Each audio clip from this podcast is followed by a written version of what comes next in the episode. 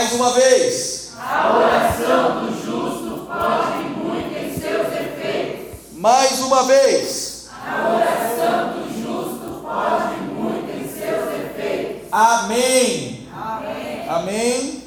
Vamos lá, mais um curso. Eu diria que esse ainda é melhor que os outros dois. Quantas aulas vão acontecer? Ah, é bastante. Tem bastante aula. Nem me limitei. Tem muita, muita matéria, tem muita coisa e eu vou devagarinho, tá? Boa. Ou vocês querem um curso rápido? Não. Tem uns cursos intensivos, né, Ticharitos? Curso de três meses, sai fluente, falando espanhol, italiano. Não. Nós vamos fazer um curso pausado. Quer se tornar um grande homem, um grande, uma grande mulher de Deus? Então nós vamos fazer um curso devagarinho e está marcado aí. Por que oramos? Porque nós devemos orar. Nós deixamos claro nos outros cursos, eu vou falar, fiquem tranquilos, aqueles que não participaram, do Verdade Nova Criação e Autoridade do Crente, que, por exemplo, o Sérgio agora está com dor de ouvido, tá? Uma suposição. O Sérgio está sofrendo de um problema no ouvido, ele foi, nadou bastante na piscina esses dias, né? tomou chuva, ficou no sol, e ele ficou com um pouco de dor de ouvido, e a esposa teve que subir para São Paulo, foi para São Paulo, ela está aqui. Não, hoje ela saiu tarde. Hoje ela saiu tarde, e não deu tempo para cuidar do seu ouvidinho, né? Deu para pingar, uma, uma, pingar um, um az- azeite, estou jogando azeite no ouvido? Azeite quente, hein? Ah, eu não confio não, vai que a mulherada troca aí joga água fervendo na na- é perigoso. O que é água oxigenada? Álcool? É? Ah, eu não confio não. Melhor não, não fazer isso em casa, tá pessoal? Nem água, vinagre, não joga nada, tá?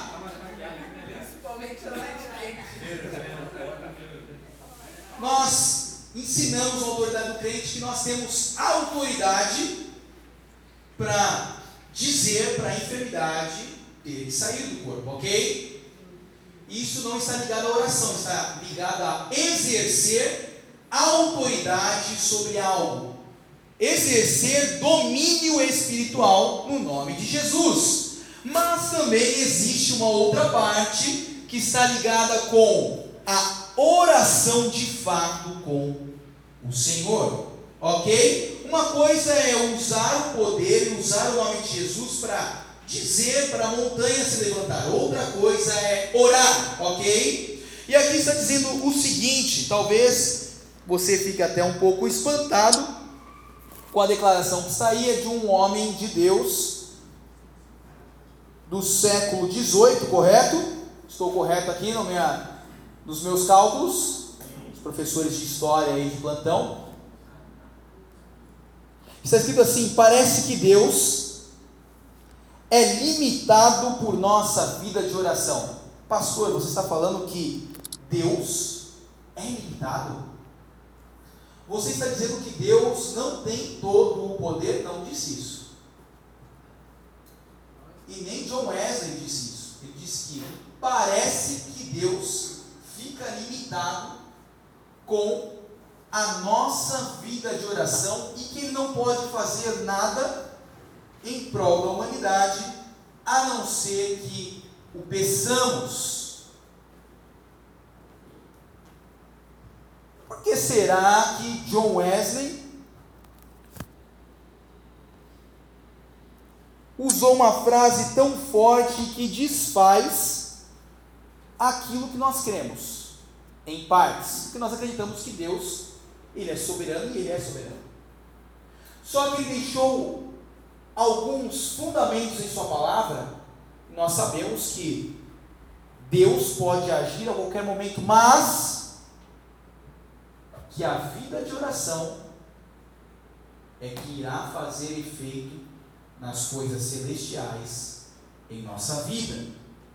Por quê, pastor? Vamos voltar ao que nós aprendemos em autoridade do crente. Abra sua Bíblia lá em Gênesis, capítulo 1 e versículo 26. antes que você fique um tanto quanto chateado com o que estamos falando, parece que Deus é limitado por nossa vida de oração, que Ele nada pode fazer em prol da humanidade, a menos que alguém lhe peça. Enquanto você vai abrindo em Gênesis, eu vou refrescar a sua memória, você que pensou, esse pastor está ficando maluco. Não é mesmo? Quando ele está na Galileia,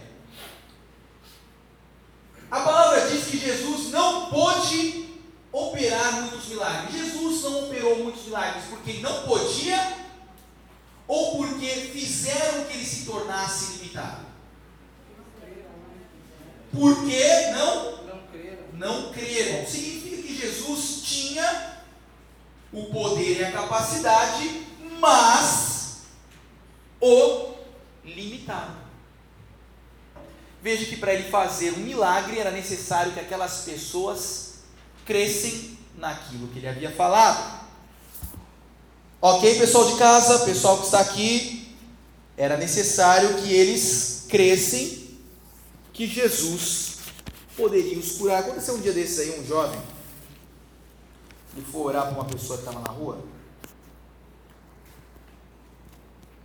e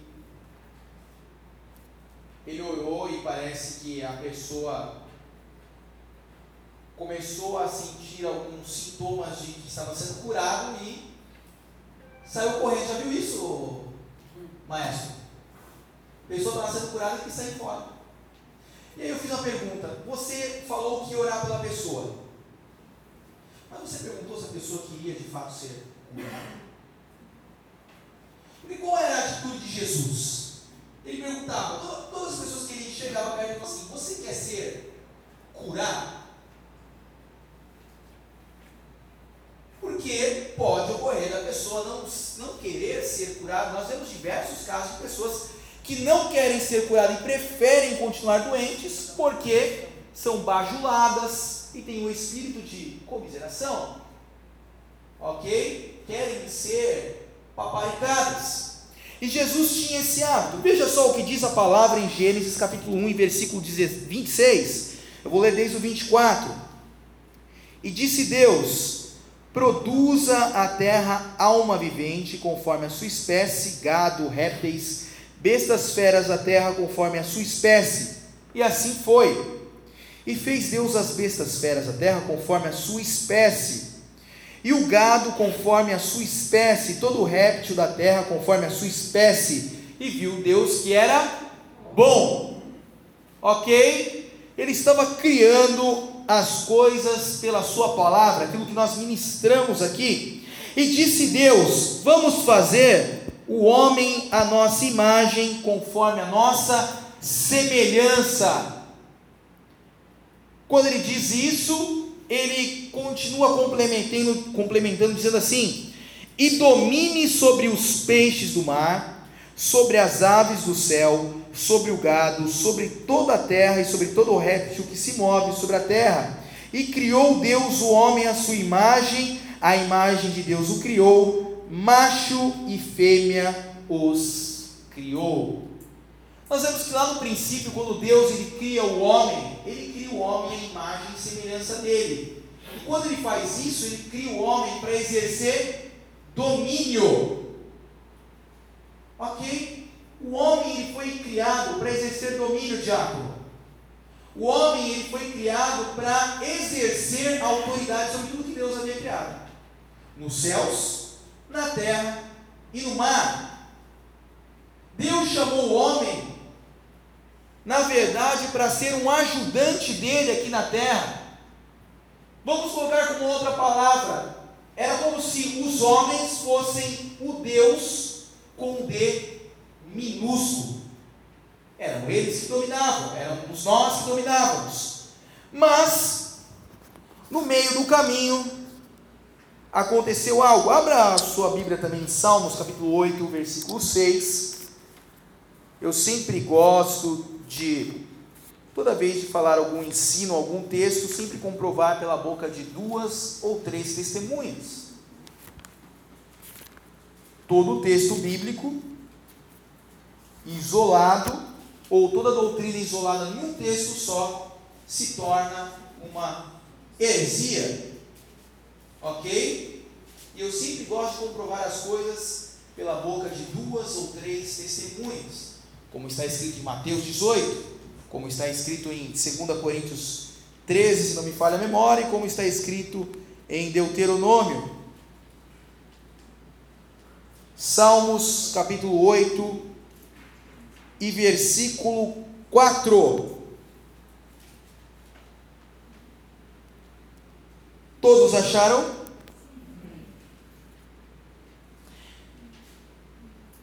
Salmos 8 e versículo 4 diz assim: Que é o homem mortal para que te lembres dele?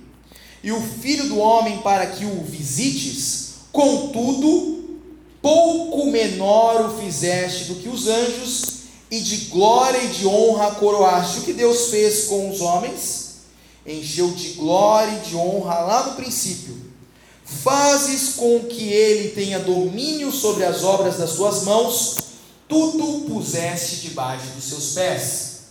Nós aprendemos que a autoridade que o homem havia ganho lá no Éden, que Deus havia entregue a ele, ele perdeu. Ok? 2 Coríntios, capítulo 4 e versículo 4. Abra lá.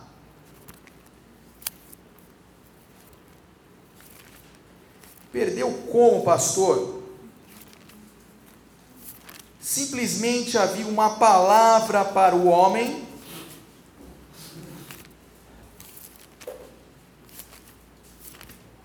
Havia uma palavra para o homem e para sua esposa, mas eles não deram a atenção devida. Como nós ensinamos, o que Deus falou para eles? Que eles eram imagem. Não foi o que Deus falou? Que, o homem e a mulher, a espécie humana era imagem e semelhança de Deus. Mas bastou uma mentira falando que eles, na verdade, não eram como Deus, não eram a imagem e semelhança de Deus, para que eles pecassem e desobedecessem.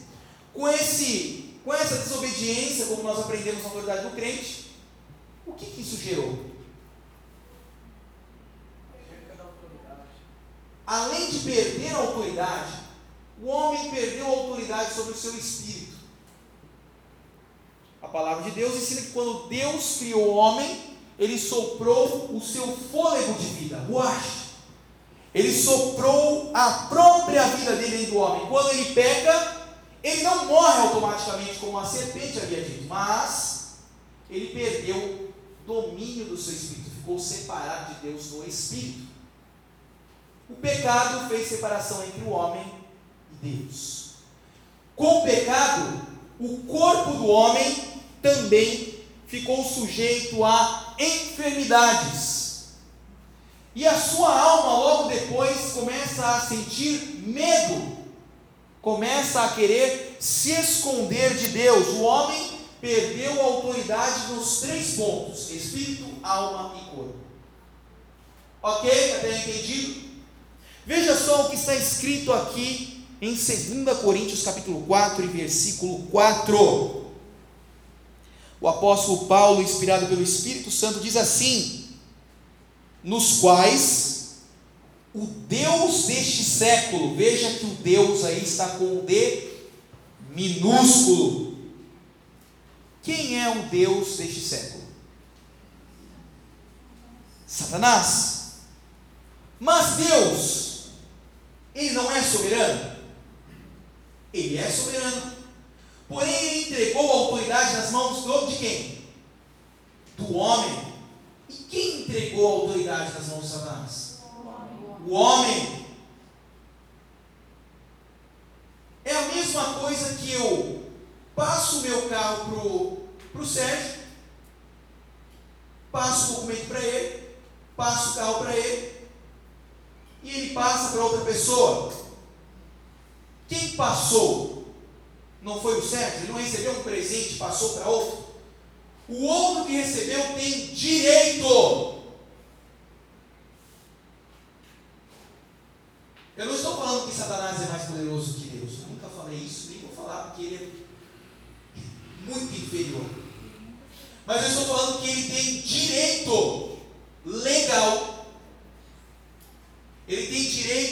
outorgado, entregue. A mesma coisa sempre dou esse exemplo, o Renan fosse agora no banco, ele tem um milhão de reais. Mayara está aí? Mayara, o Renan tem um milhão de reais. Ele, você ficou sabendo hoje e ele falou que amanhã vai passar uma procuração para você poder mexer no banco. Que ele vai fazer uma viagem. Quem tem direito de mexer, não é para comprar besteira, hein? Quem tem direito de mexer no um milhão de reais? Maiara, porque ele fez um papel documentado e legal de que a autoridade está com ela. Conseguir entender não significa que Deus não tem poder, significa que nós, como seres humanos, limitamos a Deus nessa atitude.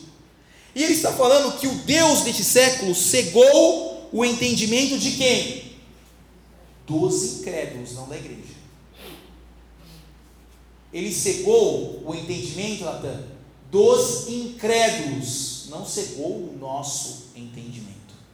Quando nós entendemos essa palavra, o nosso entendimento está aberto para entendermos as coisas espirituais. Enquanto quem não entendeu isso ainda está fechado, para que não lhes resplandeça a luz do Evangelho da glória de Cristo, que é a imagem de Deus ele está fazendo com que as pessoas não enxerguem a verdade para continuarem presos. Pastor, não estou convencido ainda com o que você está falando. Na verdade, pastor, eu ainda não acredito plenamente, está, está mais ou menos. Então vamos deixar mais claro. O texto que me vem à cabeça agora, que não está no material aí, é Lucas capítulo 4. Lucas capítulo 4 para nós deixarmos bem claro, bem explicadinho nos mínimos detalhes, para depois você não sair falando aí que o seu pastor ficou louco e está pregando heresia, né? Esse pastor lá pirou, tá loucão.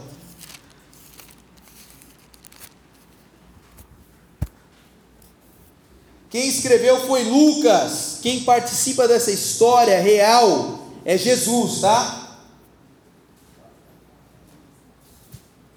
Isso aqui não é história escrita pela cabeça de, ah, me deu na telha, não é Bird Box, não.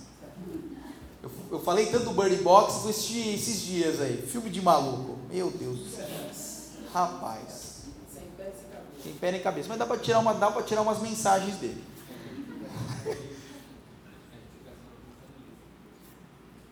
Lucas capítulo 4, versículo 1. Quem queria que essa, essa é a palavra de Deus, amém? Amém? amém? Glória a Deus. Lucas 4, 1 diz assim: Jesus, cheio do Espírito, voltou do Jordão e foi levado pelo Espírito ao deserto. O Espírito, Espírito Santo. 40 dias foi tentado pelo diabo e naqueles dias não comeu coisa alguma. E terminados eles, teve fome. E disse-lhe o diabo: Se tu és o filho de Deus, Diz a essa pedra que se transforma em pão. E Jesus lhe respondendo disse: Escrito está que nem só de pão viverá o homem, mas de toda a palavra de Deus. E o diabo, levando-o a um alto monte, mostrou-lhe num momento de tempo todos os reinos do mundo. E agora, preste bem atenção. E disse-lhe o diabo: Jesus, Jesus é quem? Filho de Deus, ok? Dar-te-ei a ti todo este poder e a sua glória, porque a mim foi me entregue, e eu dou a quem eu quiser. Vou ler de novo. Eu darei a ti todo este poder e toda essa glória, porque a mim me foi entregue, e eu entrego para quem eu quero. Conseguiram compreender que, realmente, se fosse falar um termo jurídico, foi um contrato de gaveta, Carlito? Contrato de gaveta. O negócio foi passado. Foi feito lá, mas vai chegar a hora que Deus falar: opa, mas enquanto estamos aqui, ele tem autoridade lá fora, aqui dentro ele não tem autoridade. aqui dentro na igreja, aqueles que são filhos de Deus não se submetem à autoridade dele, muito menos têm medo da autoridade dele. Pastor, você não tem medo de falar isso? Nenhum. Porque eu teria medo. E eu te incentivo a não ter também. Ok? Aqui não tem essa de, ah, o demônio está dentro do ar-condicionado, o demônio está dentro da televisão, o demônio está dentro do barril. Não tem nada disso. Nós possuímos uma autoridade entregue e recuperada por Cristo na cruz. A palavra de Deus diz em Colossenses 2 e 15 que ele despojou principados e potestades e deles triunfou na cruz em si mesmo. Diz que ele venceu todos esses nossos inimigos. Então, para nós que conhecemos a verdade, ele está vencido pastor, mas na igreja tal, eles gostam de uma luta corporal com o diabo. Eles gostam de entrar em luta, gostam, gostam de um UFC com o Satanás. Aí, é com eles. Eu fico com a palavra. O que passa disso é para vender livro, para vender DVD, para vender qualquer outro produto. Estou falando de palavra de Deus. O que a palavra está dizendo? Que foi entregue, que ele possui autoridade para agir lá fora, aqui dentro nós temos autoridade. Diz também que ele entrega a quem quiser, mas também está dizendo que ele, Jesus, venceu Satanás na cruz e hoje está assentado à destra de Deus e nós estamos juntamente com ele. Amém? Eu estou dizendo para você que o que Jesus fez trouxe justificação ao seu coração. Antes de nós entrarmos na oração, eu preciso dizer para você que você é uma nova criatura. Nós aprendemos isso em verdade nova criação. Abra sua Bíblia lá em 2 Coríntios 5 e 21. O problema da autoridade foi resolvido. Jesus já resolveu o problema. Pastor, mas resolveu o problema, mas ele está aqui. Ele está aqui, mas é vencido até que se cumpra o tempo dele. Nós sabemos que todo contrato tem um tempo estipulado, né?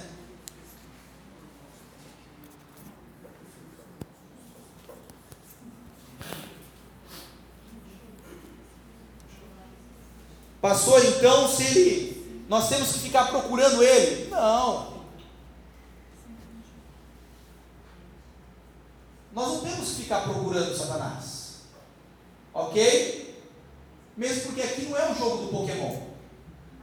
Ele vem contra nós e nós exercemos autoridade contra ele. É ele que é o nosso inimigo. Nossa função, como filho de Deus, é adorá-lo, adorar a Deus. Ok? Nossa, a nossa, o nosso ofício como cristão, como filho de Deus, é adorar a Deus. Ele vai vir contra nós porque nós temos algo dentro. Ele vai vir nós vamos ficar firmes e exercer a nossa autoridade. Amém? 2 Coríntios capítulo 5, versículo 21 diz algo importantíssimo. Eu vou ler o 17 primeiro. 5 e 17 diz assim: Se alguém está em Cristo, é nova criatura. Ok? Você recebeu a Cristo dentro de você, você se tornou uma nova criação. O que significa nova criação? O seu espírito estava morto. O seu espírito estava separado de Deus, ele não foi reformado, não foi colocado um remendo. Você não é um pecador redimido, você foi justificado. Você é uma nova criação em Cristo Jesus. Vou adiantar o que está lá. Você vai fazer o curso depois, Verdades e Nova Criação. Eu sei que muitos lugares ministram que somos pecadores redimidos. Nós ministramos aqui que somos justificados em Cristo Jesus. O pastor está falando que nós não pecamos. Falei isso? Falei que não pecamos? Não. Nós falhamos, mas não somos mais pecadores por natureza, porque nos tornamos filhos de Deus. Me prova, pastor. 2 Coríntios 5, 21 diz: Aquele que não conheceu o pecado, o fez pecado por nós, para que nele fôssemos feitos justiça de Deus. Aquele que não conheceu o pecado, Jesus, ele se fez pecado por nós, para que nele nós fôssemos feitos justiça de Deus. O que é justiça de Deus, pastor? Vamos resumir. Ter um bom relacionamento com Deus. Hoje nós temos um bom relacionamento com Deus. Isso é justificação, é justiça de Deus. Não nós nos tornamos justos não porque nós fizemos algo para merecer, mas Ele fez algo e nós pela fé acreditamos. Amém? Fomos feitos novas criaturas. Falhamos no meio do caminho? Falhamos. Porém, não somos pecadores por natureza. Porque se nós falarmos que somos pecadores, quando ele voltar, ele vai buscar o quê? Filhos ou pecadores? Filhos. Ok? Ajustado isso? Vamos para a próxima parte. Você possui autoridade em nome de Jesus. Você é uma nova criação. Então pare pare de usar palavras erradas.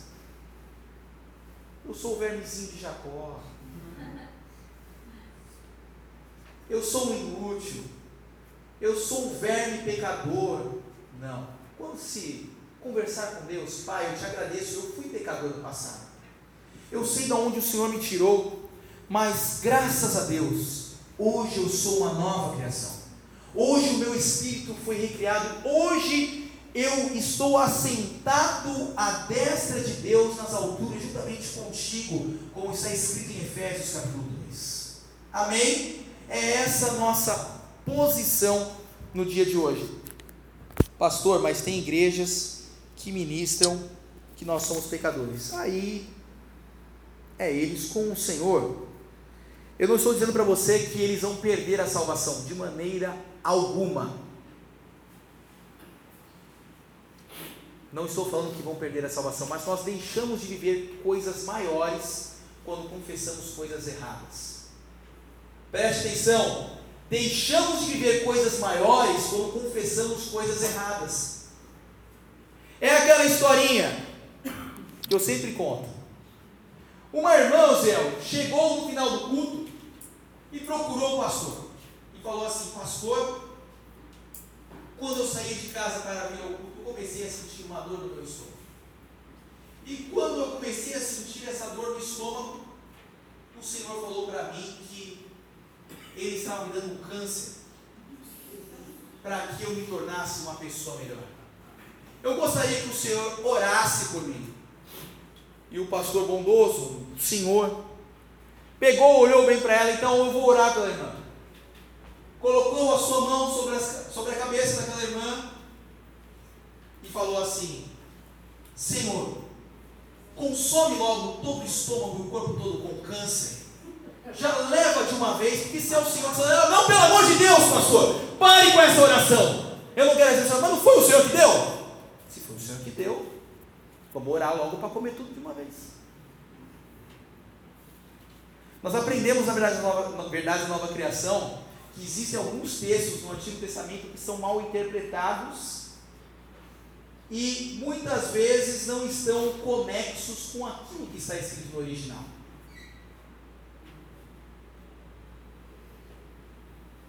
Eu sei que algumas pessoas, pessoas ficaram em dúvida. Abra lá em Atos capítulo 10, 38. Vamos Vamos ensinar por inspiração então.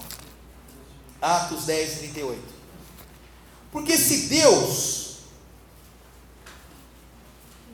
se Deus está entregando câncer, entregando doença para as pessoas, eu não entendi porque que ele mandou Jesus. Não é verdade, Jonathan? Porque se está entregando câncer, está entregando esses presentes, eu não sei porque ele enviou Jesus, como está escrito em Atos 10, 38. Oh, aleluia. Atos 10, 38. Você crê que isso aqui é a palavra de Deus? Amém? Amém. 10, 38 diz assim. Vocês acharam? Sim. Fico empolgado e saio correndo.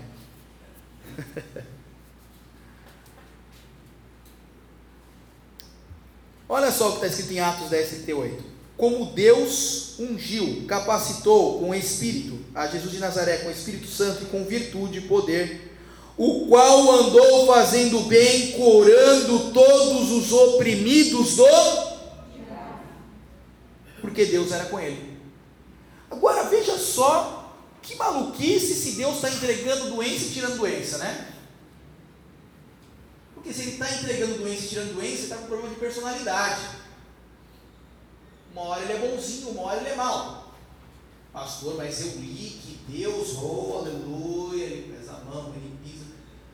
Pessoal, vamos compreender a Bíblia como um todo.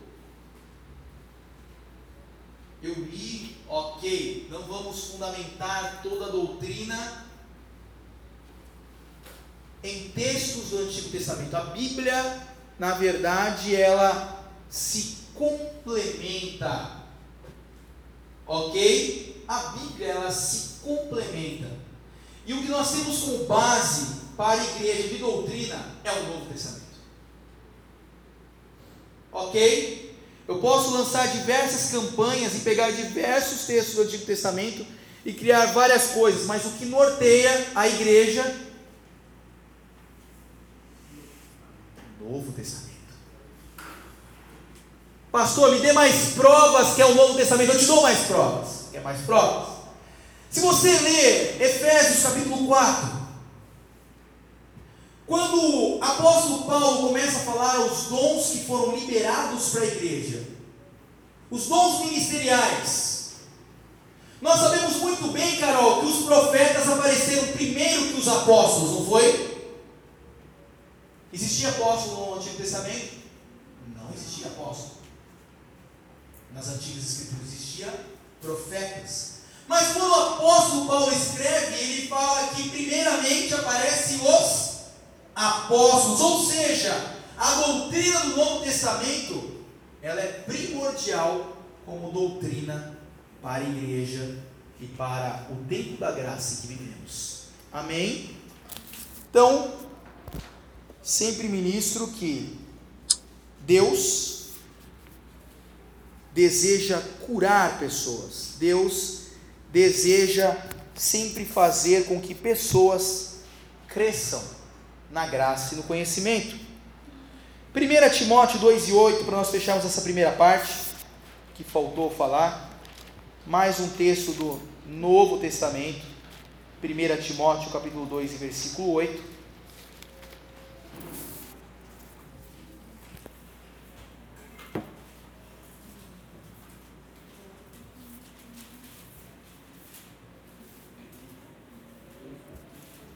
Alguma dúvida, galera?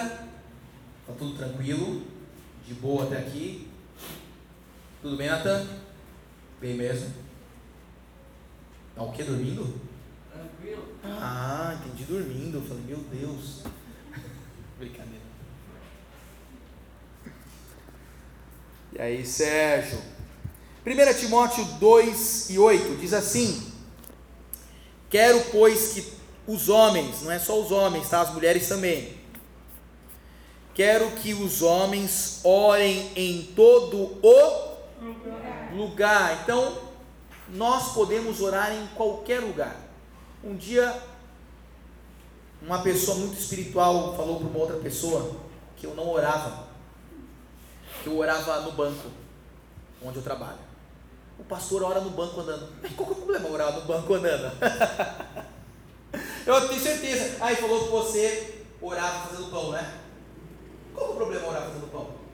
A palavra está dizendo que nós devemos orar em todos os lugares, mas a religiosidade diz que só existem algumas formas de orar. A religiosidade diz que nós devemos orar de joelhos. A religiosidade diz que nós devemos apenas orar no monte, mas a palavra está dizendo que nós devemos orar em todos os lugares. Existem diversas formas de orar e nós vamos aprender qual é a maneira certa, pastor. É sentado, é de joelhos, é de pé, é com as mãos levantadas. Qual é a forma correta? Vamos falar disso. É dentro do, é dentro do quarto. Existem diversas formas de orar. Mas o religioso ele se pega uma e fala que é dele, tá certo? Ok? Mas vamos ficar com a palavra vários homens ensinaram a respeito da palavra.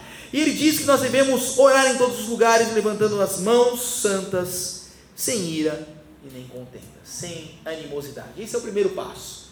Saber que a sua autoridade foi recuperada em Cristo Jesus. Saber que é uma nova criação.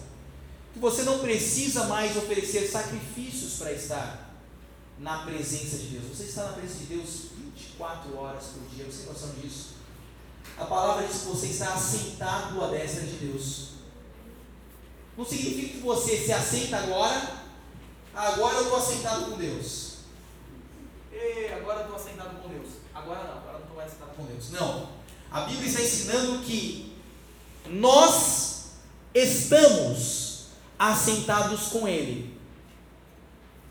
Significa que nós estamos 24 horas por dia em Sua presença. Isso é mais sério. Porque isso aí veta os pensamentos pecaminosos. Muito fácil falar assim, agora eu vou entrar na presença de Deus. Aí eu ligo o botãozinho, agora eu estou. Não, nós estamos 24 horas por dia. Quando nós nos reunimos, nós queremos mais da sua glória e unção. Nós queremos mais, mais e mais, porque nós não temos mais vergonha de nos achegarmos ao trono da graça. Agora nós vamos para Segunda parte, já estamos terminando, fiquem tranquilos, vocês vão chegar no horário, deve ter a jantinha pronta já lá em casa, né? Tem, né? Não tem não? Vai pedir uma pizza? Pede a pizza e vem funcionar amanhã, amém? Dois, o que é oração? O que é oração? E aí eu coloquei assim: dirigir petições a Deus. Eu simplesmente não fui eu que criei essa frase, tá? Se eu fosse tão inteligente, eu tinha criado o Mickey. Criaram antes de mim o Mickey. Aliás, nem o, nem o, nem o dono do Mickey criou o Mickey. Na verdade, ele copiou o Mickey, né? Vocês sabem da história do Mickey. Que era um coelho. Era um coelho. Era um rato. Não, era um coelho e ele virou um rato. O nome dele era Oswald, ele virou Mickey. Igualzinho, né? Eu aprendi isso numa pregação, foi na minha consagração. Dirigir petições a Deus. Da onde você pegou isso, pastor? Dicionário James Strong. Alguma, tem algumas Bíblias aí. Acho que o Joe tem uma, né? Palavras-chave. Que tem o um dicionário James Strong no final. É um dicionário de grego e hebraico. Tem um outro dicionário, dicionário expositivo Vine ou Vine. Ok? Gostou dessa, né, Charitos? Vine. É. Vamos fazer essas aulas de inglês aí, viu? Dirigir petições a Deus. Isso é o básico da oração. Petição é pedido fazer pedidos a Deus, mas a oração não fica só nisso, tá? Existe, e eu vou falar o nome de algumas: existe oração de petição, é a oração que se pede, existe uma oração de adoração, existe um tipo de oração de louvor, existe um tipo de oração de consagração, existe um tipo de oração que se chama oração em línguas.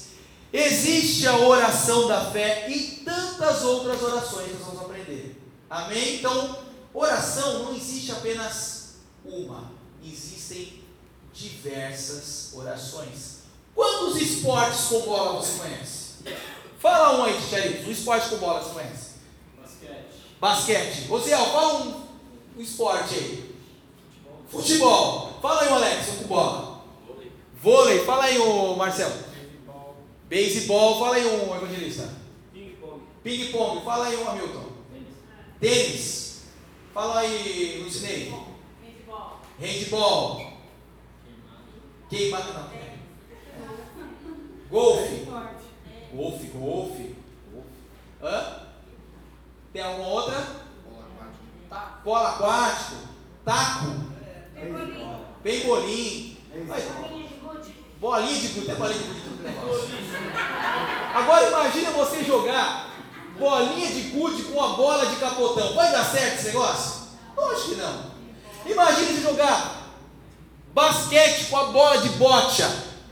Vai dar certo? Não vai dar certo. Vai? Para treinar quebra de piso. Não vai dar certo porque cada esporte possui uma bola e cada esporte possui uma regra. Pastor, então esse negócio de oração é complicado. É nada. Negócio de oração. Eu me lembro como se fosse hoje, quando eu. Um líder de jovens meu me chamou para orar no monte.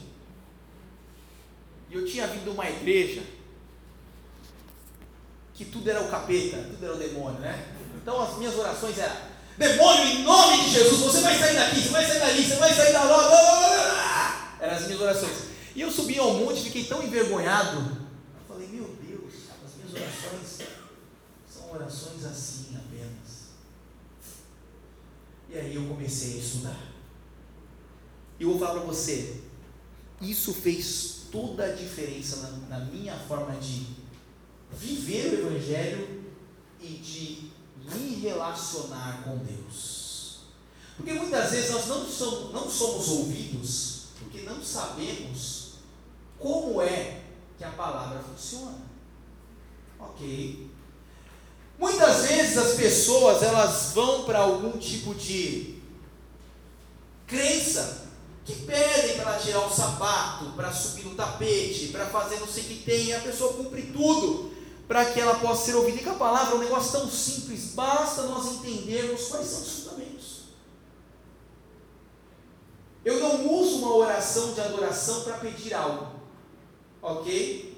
Eu não uso uma oração, uma oração de petição para adorar a Deus. Ela tem um. Cada uma delas tem um, uma especificidade de, de alcançar a Deus. Então nós vamos aprender isso. E uma das coisas que me chamou a atenção é que depois que eu comecei a entender como funcionava a oração com a palavra, veja só, muitos caem no erro. Eu sou um homem de oração, eu sou uma mulher de oração. Ok, você pode ser o homem e a mulher de oração, orar orar, orar, orar. Só que se não estiver vinculado com a palavra, não vai adiantar nada. é só pelo nome de Jesus que se ora. Não. O nome de Jesus é para nós termos, vamos explicar isso no curso. Em nome de Jesus, domínio. Em nome de Jesus, relacionamento com Deus.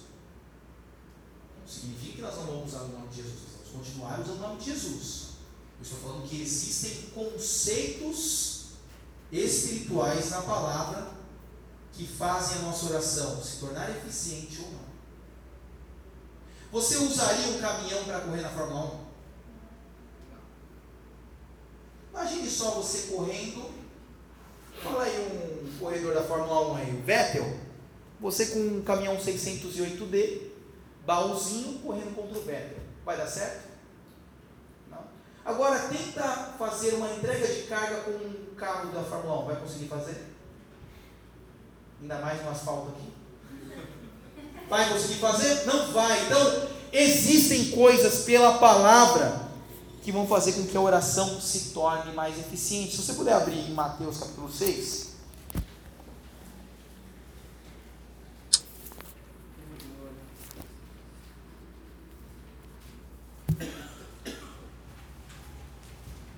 Mateus capítulo 6 e versículo 6. Contato real e pessoal com Deus. Oração não é passatempo. Já viu pessoas? Ah, eu orei, mas você orou pelo quê? Ah, ah, eu falei alguma coisa com Deus. Nós vamos aprender que tem algumas coisas, nós devemos ser específicos em oração. Nós temos que saber direcionar a palavra em oração para que ela realmente funcione no mundo espiritual quando diz respeito a petições. Diz assim, Mateus capítulo 6, eu vou ler desde o 5. 6 e 5. Quando vocês orarem, não sejam como os hipócritas, pois se comprazem orar em pé nas sinagogas e nas esquinas das ruas para serem vistos pelos homens. Em verdade vos digo que já receberam o seu galardão. Isso aqui tem tudo a ver com a palavra de domingo. Caminho certo, motivação errada.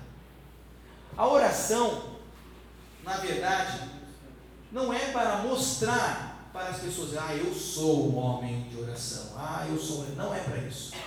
A oração é para nós termos um contato pessoal com Deus. Pastor, significa que não. Na igreja, meu amigo, minha amiga, quando você for orar, fica à vontade, se entrega mesmo, levanta a mão. Eu não tenho problema com isso, tá? Eu sou bem entregue também, eu fico à vontade. Você só vai errar na oração se você ficar calado, ok? Só se você ficar calado. De resto, levanta a mão e se entrega mesmo. É a hora para se entregar. Mesmo porque, eu acho que essa bateria já foi. Dá uma mão para mim, por favor. A bateria acabou, mas a unção não. Amém? Então, se entregue mesmo, não tenha reservas. Mas tu, quando orares, entra no teu aposento e fechando a tua porta, ora ao teu pai que está em oculto, e teu pai que te vê secretamente vai te recompensar. Ou seja, além de nós termos uma vida de oração aqui na igreja, nós precisamos ter uma vida de oração secreta no nosso quarto. Foi o que Jesus ensinou. Os judeus, eles queriam muitas vezes, som, muito obrigado, senhor Marcel. Os judeus muitas vezes queriam mostrar para os outros que eles estavam orando, mas Jesus estava ensinando o seguinte: olha, quer ter uma vida de oração? Fecha a porta do teu aposento e ora ao Pai que está em secreto.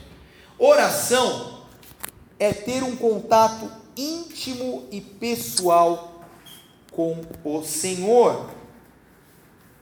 Ok? Orar é ter relacionamento, conhecer e amar. Como que eu vou conversar? Vamos supor, eu conheço o evangelista, mas não sei do que ele gosta. Não sei quais são suas preferências. Começo a conversar assuntos aleatórios que não tem nada com aquilo que interessa para ele. Vai ser um relacionamento agradável? Não. Você não conhece direito o outro. E como nós vamos ser melhores em oração? Quando nós conhecemos as vontades de Deus pela Sua palavra. Quando eu conheço, o meu risco de pedir algo fora de Sua vontade, falar algo fora de Sua vontade, se reduz quase a zero. Amém? Comunicação com um pai. Vamos lá. Quando nós falamos com Deus, Charitos, Coloque na cabeça, ele te justificou, te colocou à destra de Deus. Jesus se entregou para você ter a consciência de filho. Ok? Quando for se chegar ao Pai, lembre-se, você é filho. Na antiga aliança, os israelitas entendiam que eles eram servos. Eles eram servos. Eles se entendiam como servos. Mas hoje, na nova aliança, nós somos filhos e conversamos com um pai. Ok? Então você, eu e você, nós temos um pai amoroso que está pronto a nos ouvir. Próximo tópico está escrito assim: é a comunhão do nosso espírito recriado com o espírito de Deus. O seu espírito que estava morto, que não tinha contato nenhum com Deus, ele foi recriado. É o que eu sempre falo. Você quer fazer uma plástica? Tem um cirurgião que mexe no seu corpo.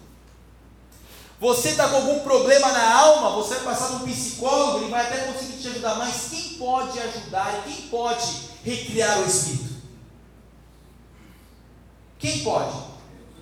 Só Deus, só Jesus, só o Espírito Santo pode trabalhar dentro do espírito. Ok? E quando ele trabalha dentro do espírito, ele começa a transformar a sua alma e a transformar também o seu corpo. Transborda de dentro para fora. Eu até coloquei o texto de 1 Coríntios 3,16. Depois você lê em casa. Próximo está escrito assim: As grandes pessoas entre nós são as que oram. É a chave do sucesso. Quer ter sucesso na sua vida de cristão? Ore. Quer ter sucesso na vida, na vida profissional? Ore. Quer ter sucesso na sua vida amorosa? Ore. Quer ter sucesso na sua casa? Ore. É importante, muito importante, uma vida de oração. Uma das armas mais poderosas que possuímos, não orar, pode nos impedir de usufruir bênçãos legais que já são nossas da palavra. Por que, pastor? Voltamos ao começo da aula. Deus parece que fica limitado e não pode fazer nada por nós a não ser que nós comecemos a obedecer essa palavra. Ok? Mas pastora Mariazinha, olha, pastora Mariazinha lá da rua, ela foi numa foi num lugar e olha, ela nem orou, foi por telepatia. Aconteceu o negócio. Amém. Não estou falando que Deus não pode agir dessa maneira, mas nós, como cristãos, precisamos entender que temos que ter uma vida de oração. Está escrito o que no final da sua folha?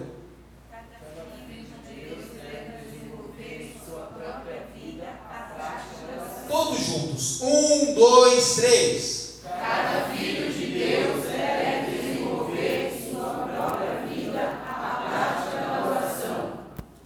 coisa que eu sempre falo desde as primeiras aulas. Pastor, qual que é a sua visão? Sua visão é criar uma igreja gigante? É qual que é a sua visão? Fazer grandes eventos? Eu vou falar para você resumidamente qual é a minha visão.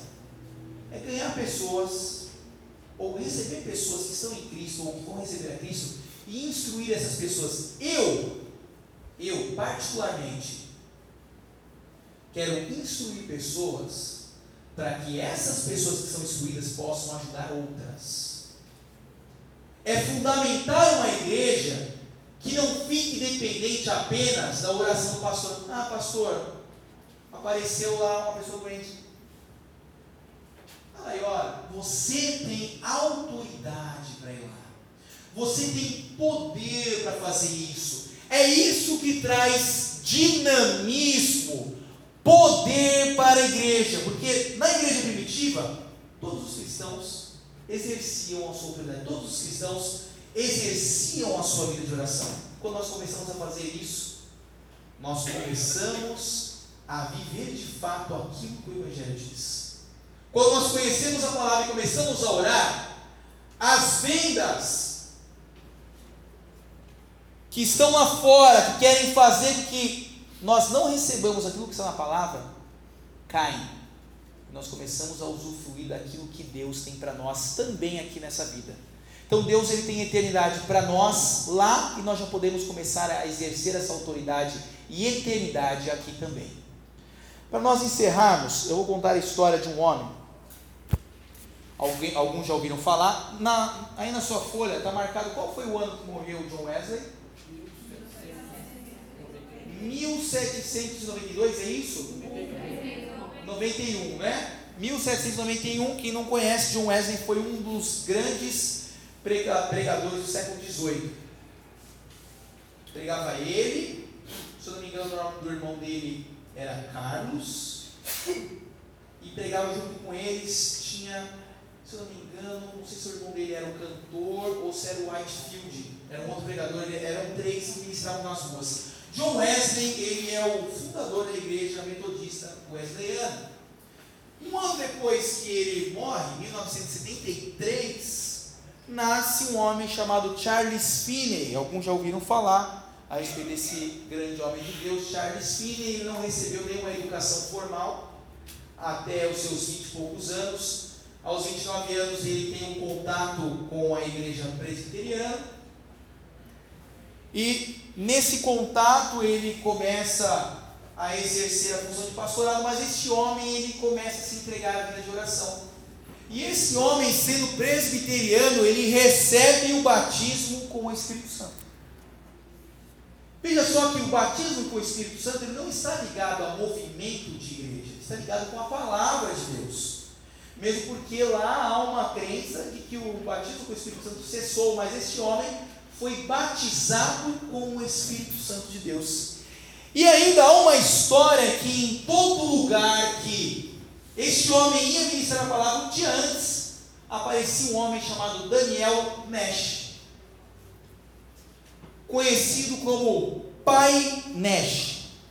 Uma vez perguntaram para ele, Charles Finney, toda vez que você vai ministrar a respeito da palavra de Deus e da unção de Deus, este homem aparece e ora um dia antes do lugar que você vai fazer a reunião. E a história diz que Charles Finney dependia grandemente do seu ministério das orações deste homem pelo ministério dele. Daniel Nash, guarde esse nome. Perguntaram para ele como ele é. Ele falou assim: Pai Nash é como todos os grandes homens de oração. Tem poucas palavras. Fala pouco, mas tem uma grande intimidade com o Senhor. Amém? Fica aí esse pensamento para a noite para que nós possamos desenvolver essa vida de oração. Depois você procure sobre Charles Finney, ele, na época dele, conseguiu ministrar um grande, uma grande influência espiritual sobre as pessoas que ouviram sua mensagem. Amém? Semana que vem nós vamos falar sobre mais assuntos aqui ainda. Isso que nós falamos hoje é uma introdução, pelo menos aí umas três aulas de introdução até a gente chegar nas aulas mesmo. Ok? Nós vamos aprender a respeito da oração em si, como ela funciona. Então, semana que vem é muito importante estar aqui para saber como é que se ora e qual é a maneira que as pessoas têm em mente quando se fala a respeito de oração. Amém? Se coloque de pé. Gostaria de chamar o evangelista William para encerrar a nossa reunião.